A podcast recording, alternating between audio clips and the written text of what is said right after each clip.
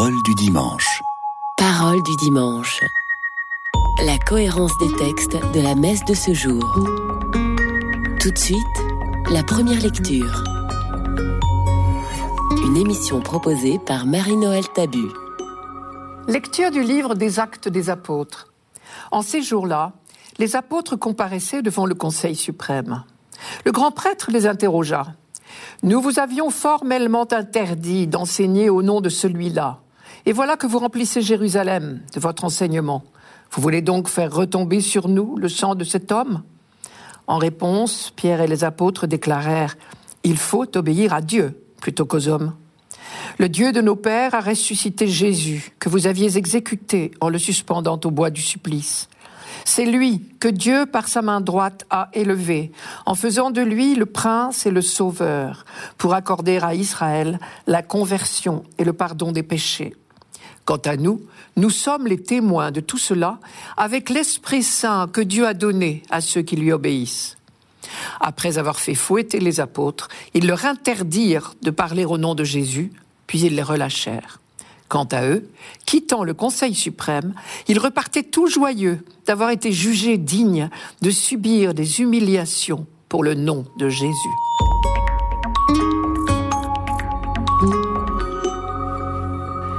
Les apôtres viennent d'être flagellés à cause de leur prise de parole sur Jésus. On les relâche et voilà qu'en sortant du tribunal, Saint Luc nous dit, ils repartaient tout joyeux d'avoir été jugés dignes de subir des humiliations pour le nom de Jésus, comme s'ils avaient été décorés, décorés du titre de prophète. Peut-être ont-ils alors repensé à la parole de Jésus. Heureux êtes-vous lorsque les hommes vous haïssent, lorsqu'ils vous rejettent et qu'ils insultent et proscrivent votre nom comme infâme à cause du Fils de l'homme. Réjouissez-vous ce jour-là et bondissez de joie, car voici, votre récompense est grande dans le ciel. C'est en effet de la même manière que leur père traitait les prophètes. au chapitre 6 de l'évangile de Luc. Ils se rappellent aussi cette phrase que Jésus leur avait dite Ils m'ont persécuté, ils vous persécuteront vous aussi. Ici, que s'est-il passé? Ce n'est pas la première fois que les apôtres, Pierre et Jean, comparaissent devant le Sanhédrin, c'est-à-dire le tribunal de Jérusalem. Le même qui a condamné Jésus quelques semaines plus tôt. Déjà une fois, après la guérison du boiteux de la Belle Porte, un miracle qui avait fait beaucoup de bruit dans la ville, ils avaient été arrêtés, emprisonnés une nuit, puis interrogés et interdits de parole. Mais on les avait finalement relâchés. Dès leur remise en liberté, ils avaient recommencé à prêcher et à faire des miracles. Ils ont donc été arrêtés une seconde fois, mis en prison.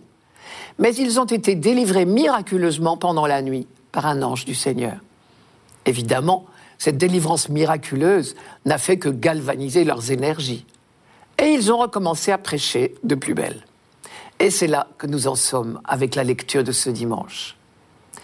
Ils sont donc de nouveau arrêtés, traduits devant le tribunal. Le grand prêtre les interroge, ce qui nous vaut la très belle réponse de Pierre. Il faut obéir à Dieu plutôt qu'aux hommes. Et Pierre adresse au tribunal un petit résumé de ses discours précédents. Il leur dit à peu près ceci. Il y a deux logiques, la logique de Dieu et celle des hommes. La logique des hommes, sous-entendu la vôtre, vous, tribunal juif, consiste à dire un malfaiteur, on le supprime, et après sa mort, on ne va quand même pas lui faire de la publicité. Jésus, aux yeux des autorités religieuses, était un imposteur. On l'a supprimé, c'est logique. C'est même un devoir de l'empêcher d'endoctriner un peuple trop enclin à se fier à n'importe quel prétendu Messie condamné, exécuté, suspendu à la croix, c'est un maudit. Même de Dieu, il est maudit. C'était écrit dans la loi. Seulement voilà, la logique de Dieu, c'est autre chose. Oui, vous l'avez exécuté, pendu au gibet de la croix.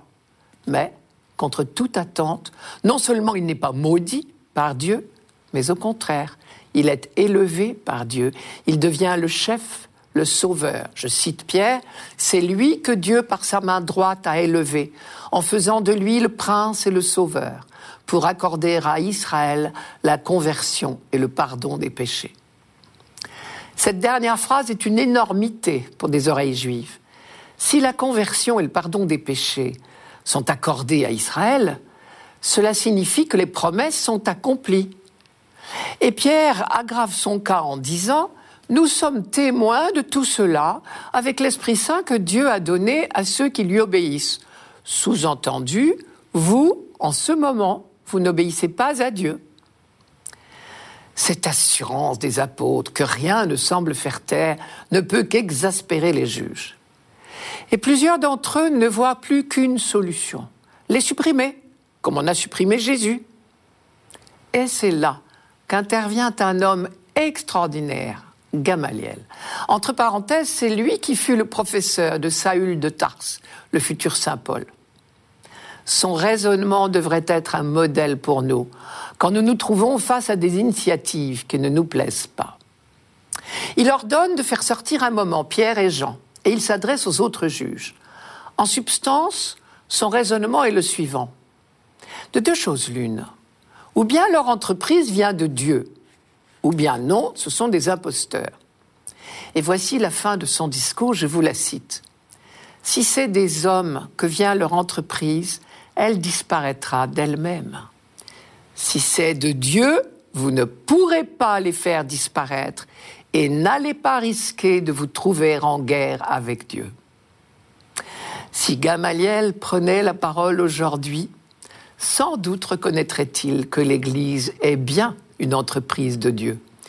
Depuis 2000 ans, elle a résisté à tout, même à nos faiblesses et à nos insuffisances.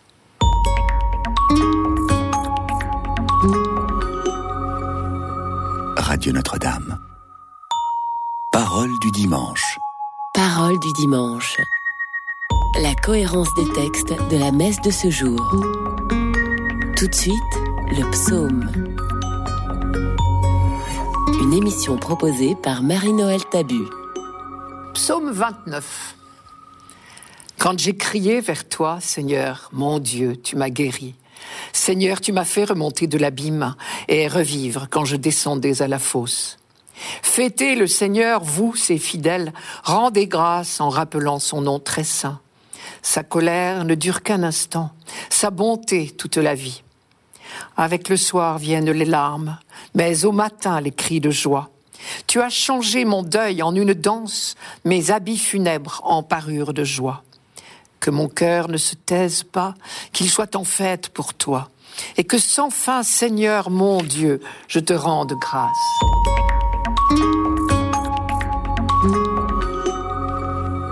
Le premier verset donne le ton de l'action de grâce. Je t'exalte, Seigneur, tu m'as relevé. Mais auparavant, il y a eu la chute terrible dans un abîme et les moqueries des gens qui ricanaient. Je vous raconte l'histoire qui a inspiré ce psaume. Il faut imaginer quelqu'un qui est tombé au fond d'un puits. Il a crié, supplié, appelé au secours. Il donnait même des arguments pour qu'on lui vienne en aide, du genre Je vous serais plus utile vivant que mort. Apparemment, il y a des gens qui n'étaient pas mécontents de le voir dans le trou et qui ricanaient.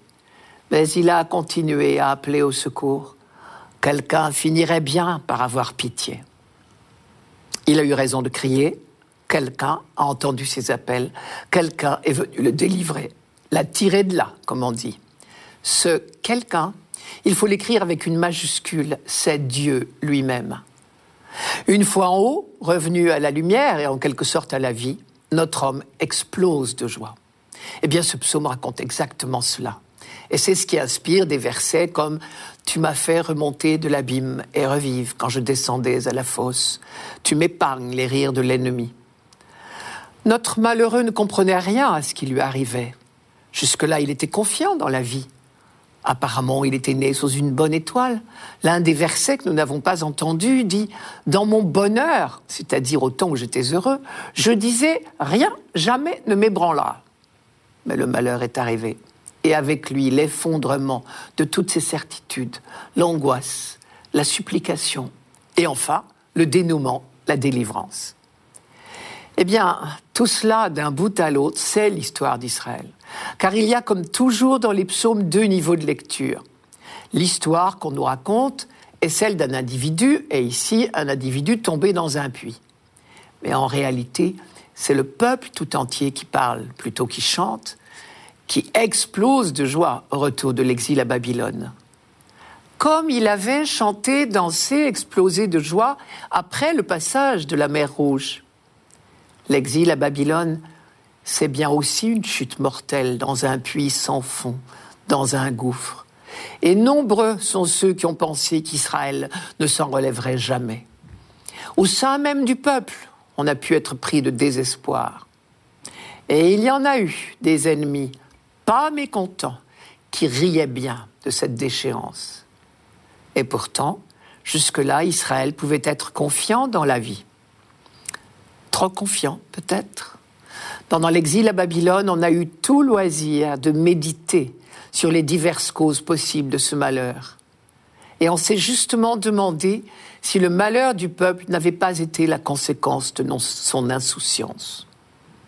Pendant toute cette période d'épreuve, le peuple soutenu par ses prêtres, ses prophètes, a gardé espoir malgré tout et force pour appeler au secours.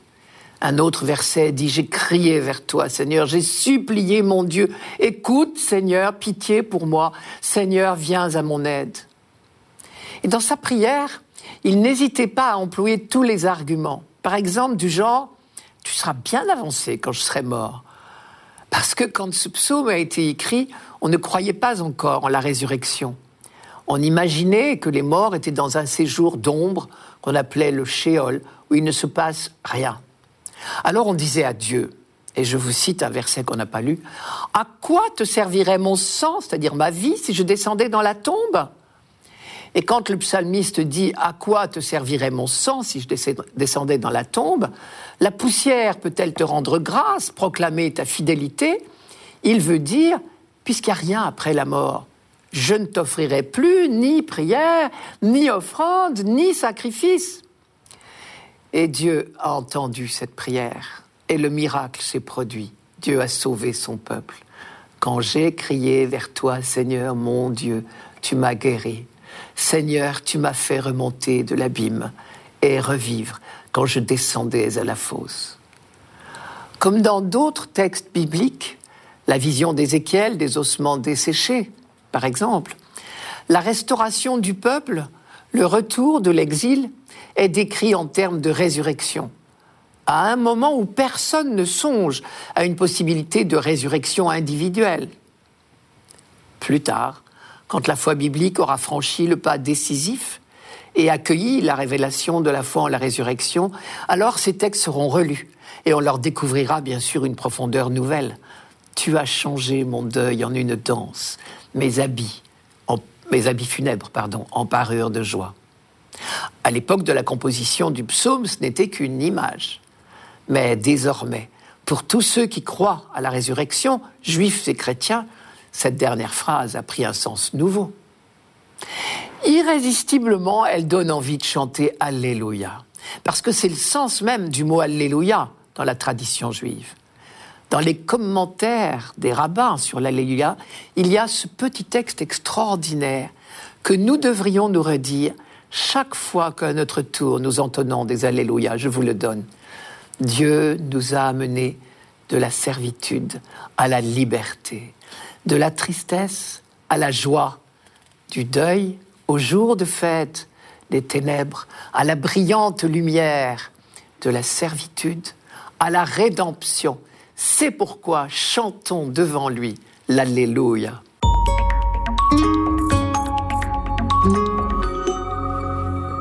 Radio Notre-Dame. Parole du dimanche. Parole du dimanche. La cohérence des textes de la messe de ce jour. Tout de suite, la deuxième lecture. Une émission proposée par Marie-Noël Tabu. Lecture de l'Apocalypse de Saint Jean. Moi, Jean, j'ai vu. Et j'entendis la voix d'une multitude d'anges qui entouraient le trône, les vivants et les anciens. Ils étaient des myriades de myriades, par milliers de milliers. Ils disaient d'une voix forte, Il est digne, l'agneau immolé, de recevoir puissance et richesse, sagesse et force, honneur, gloire et louange. Toute créature dans le ciel et sur la terre, sous la terre et sur la mer, et tous les êtres qui s'y trouvent, je les entendis proclamer à celui qui siège sur le trône et à l'agneau, la louange et l'honneur, la gloire et la souveraineté pour les siècles des siècles. Et les quatre vivants disaient Amen, et les anciens, se jetant devant le trône, se prosternèrent.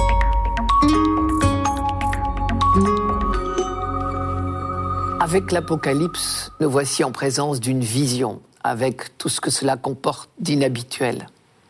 Mais d'avance, nous savons une chose, c'est que le livre entier de l'Apocalypse est un chant de victoire. Dans le passage ci-dessus, c'est clair. Au ciel, des millions, des centaines de millions d'anges crient à pleine voix quelque chose comme Vive le roi. Et dans tout l'univers, que ce soit sur terre, sur mer ou même sous la terre, tout ce qui respire acclame aussi, comme on le fait au jour du sacre d'un nouveau roi. Le nouveau roi ici, bien sûr, c'est Jésus-Christ. C'est lui, l'agneau immolé, qui est acclamé et qui reçoit puissance et richesse, sagesse et force, honneur, gloire et louange.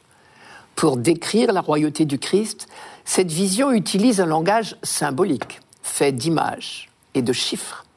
C'est dire la richesse et aussi la difficulté de ces textes. La richesse, parce que seul le langage symbolique peut nous faire pénétrer dans le monde de Dieu, l'ineffable, l'indicible, ne se décrit pas.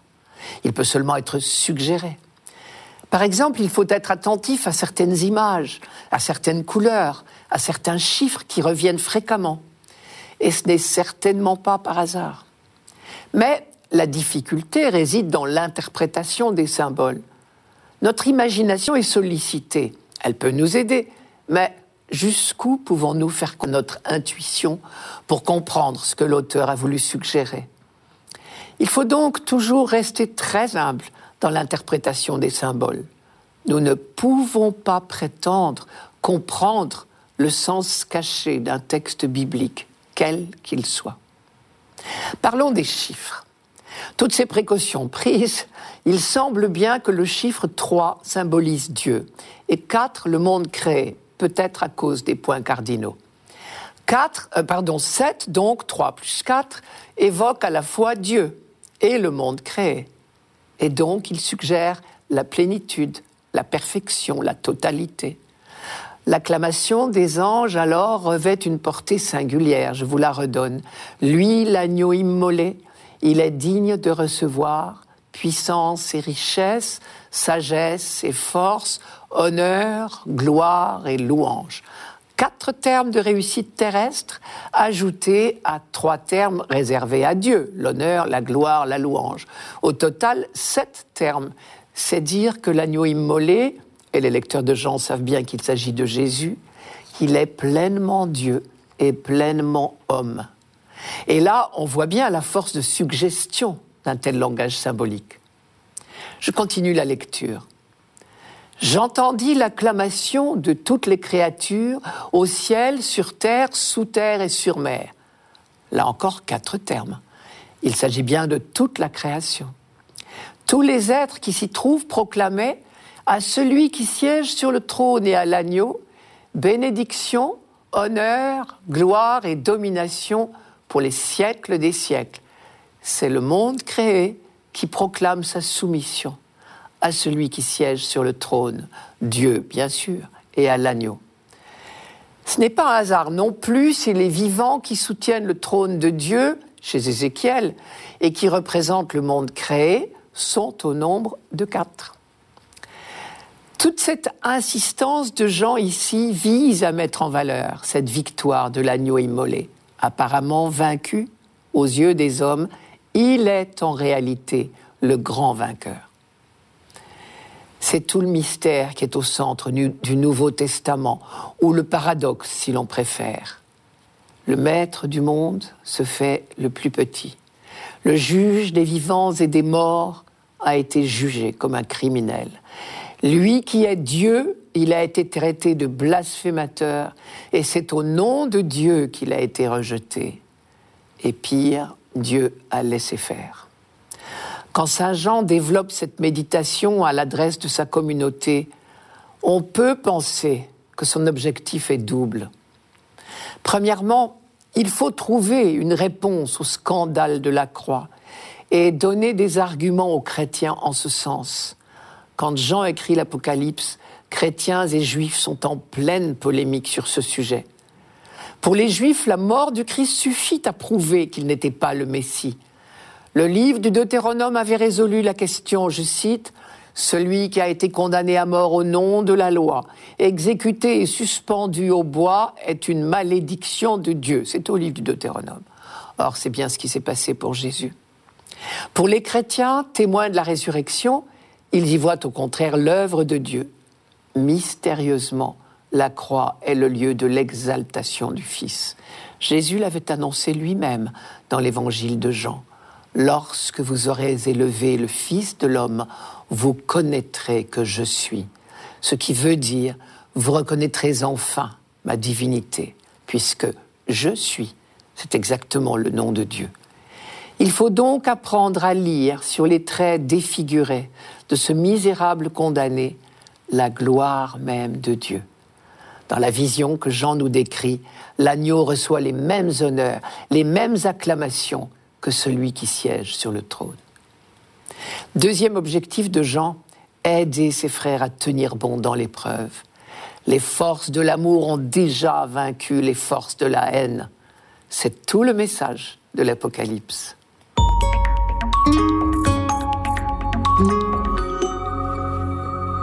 Radio Notre-Dame.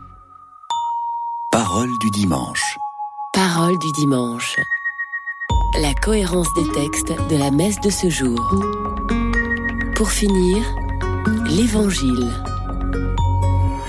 Une émission proposée par Marie-Noël Tabu. Évangile de Jésus-Christ selon Saint Jean. En ce temps-là, Jésus se manifesta encore aux disciples sur le bord de la mer de Tibériade. Et voici comment. Il y avait là ensemble Simon-Pierre avec Thomas, appelé Didyme, c'est-à-dire jumeau, Nathanaël de Cana de Galilée, les fils de Zébédée et deux autres de ses disciples. Simon-Pierre leur dit Je m'en vais à la pêche. Ils lui répondent Nous aussi, nous allons avec toi. Ils partirent et montèrent dans la barque. Or, cette nuit-là, ils ne prirent rien. Au lever du jour, Jésus se tenait sur le rivage, mais les disciples ne savaient pas que c'était lui. Jésus leur dit, Les enfants, auriez-vous quelque chose à manger? Ils lui répondirent non. Il leur dit, Jetez le filet à droite de la barque et vous trouverez. Ils jetèrent donc le filet, et cette fois, ils n'arrivaient pas à le tirer tellement il y avait de poissons. Alors, le disciple que Jésus aimait dit à Pierre, C'est le Seigneur. Quand Simon-Pierre entendit que c'était le Seigneur, il passa un vêtement, car il n'avait rien sur lui, et il se jeta à l'eau. Les autres disciples arrivèrent en barque, traînant le filet plein de poissons. La terre n'était qu'à une centaine de mètres. Une fois descendus à terre, ils aperçoivent, disposé là, un feu de braise, avec du poisson posé dessus et du pain. Jésus leur dit, Apportez donc de ces poissons que vous venez de prendre. Simon-Pierre remonta et tira jusqu'à terre le filet plein de gros poissons. Il y en avait 153. Et malgré cette quantité, le filet ne s'était pas déchiré. Jésus leur dit alors, Venez manger. Aucun des disciples n'osait lui demander, Qui es-tu? Il savait que c'était le Seigneur. Jésus s'approche, il prend le pain et le leur donne, et de même pour le poisson. C'était la troisième fois que Jésus ressuscité d'entre les morts se manifestait à ses disciples. Quand ils eurent mangé, Jésus dit à Simon-Pierre, Simon, fils de Jean, m'aimes-tu vraiment plus que ceci? Il lui répond, Oui Seigneur, toi tu le sais, je t'aime. Jésus lui dit, Sois le berger de mes agneaux. Il lui dit une deuxième fois, Simon, fils de Jean, m'aimes-tu vraiment? Il lui répond, Oui Seigneur, toi tu le sais, je t'aime. Jésus lui dit, Sois le pasteur de mes brebis. Il lui dit pour la troisième fois, Simon, fils de Jean, m'aimes-tu? Pierre fut peiné, parce que la troisième fois Jésus lui demandait, M'aimes-tu? Il lui répond, Seigneur, toi tu sais tout, tu sais bien que je t'aime. Jésus lui dit, Sois le berger de mes brebis. Amen, amen, je te le dis, Quand tu étais jeune, tu mettais ta ceinture toi-même pour aller là où tu voulais. Quand tu seras vieux, tu étendras les mains et c'est un autre qui te mettra ta ceinture pour t'emmener là où tu ne voudrais pas aller. Jésus disait cela pour signifier par quel genre de mort Pierre rendrait gloire à Dieu. Sur ces mots, il lui dit, Suis-moi.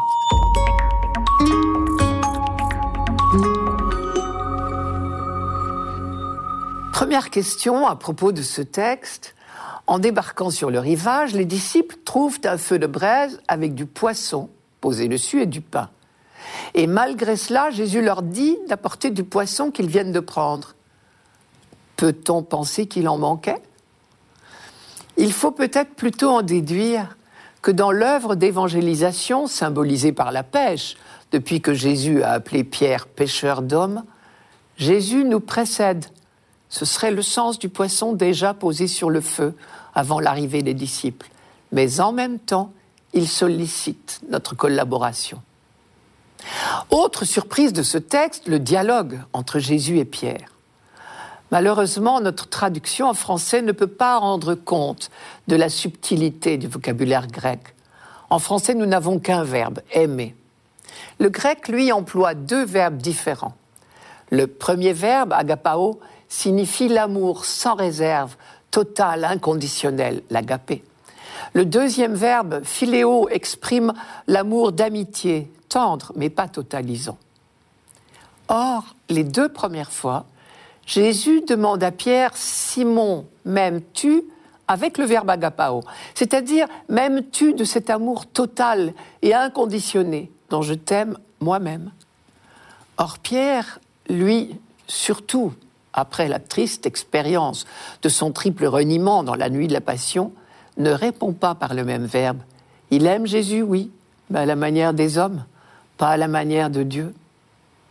La troisième fois, Jésus reprend sa question, mais avec le verbe de Pierre, philéo. Et le pape Benoît XVI commentait, je cite Benoît XVI, Simon comprend alors que son pauvre amour suffit à Jésus l'unique dont il est capable. On pourrait dire que Jésus s'est adapté à Pierre plutôt que Pierre à Jésus. Et c'est précisément cette adaptation divine qui donne de l'espérance aux disciples qui a connu la souffrance de l'infidélité. C'est de là que naît la confiance qui le rendra capable de suivre le Christ jusqu'à la fin. C'est Benoît XVI qui parlait. À chaque fois, Jésus s'appuie sur cet engagement, cette adhésion de Pierre, pour lui confier la mission de pasteur de la communauté. Sois le pasteur de mes brebis. Jésus précise bien mes brebis. Pierre est invité à partager la charge du Christ. Il ne devient pas propriétaire du troupeau, mais le soin qu'il prendra du troupeau sera le lieu de vérification de son amour pour le Christ lui-même. Pourquoi cette précision de Jésus m'aimes-tu plus que ceci? Il ne faut pas, je crois, entendre ici une espèce de brevet de bonne conduite du genre Puisque tu m'aimes plus que les autres, je te confie la charge. Au contraire, il me semble qu'il faut entendre C'est parce que je te confie cette charge qu'il faudra que tu m'aimes davantage. C'était Parole du dimanche, une émission présentée par Marie-Noël Tabu. Rendez-vous dimanche prochain.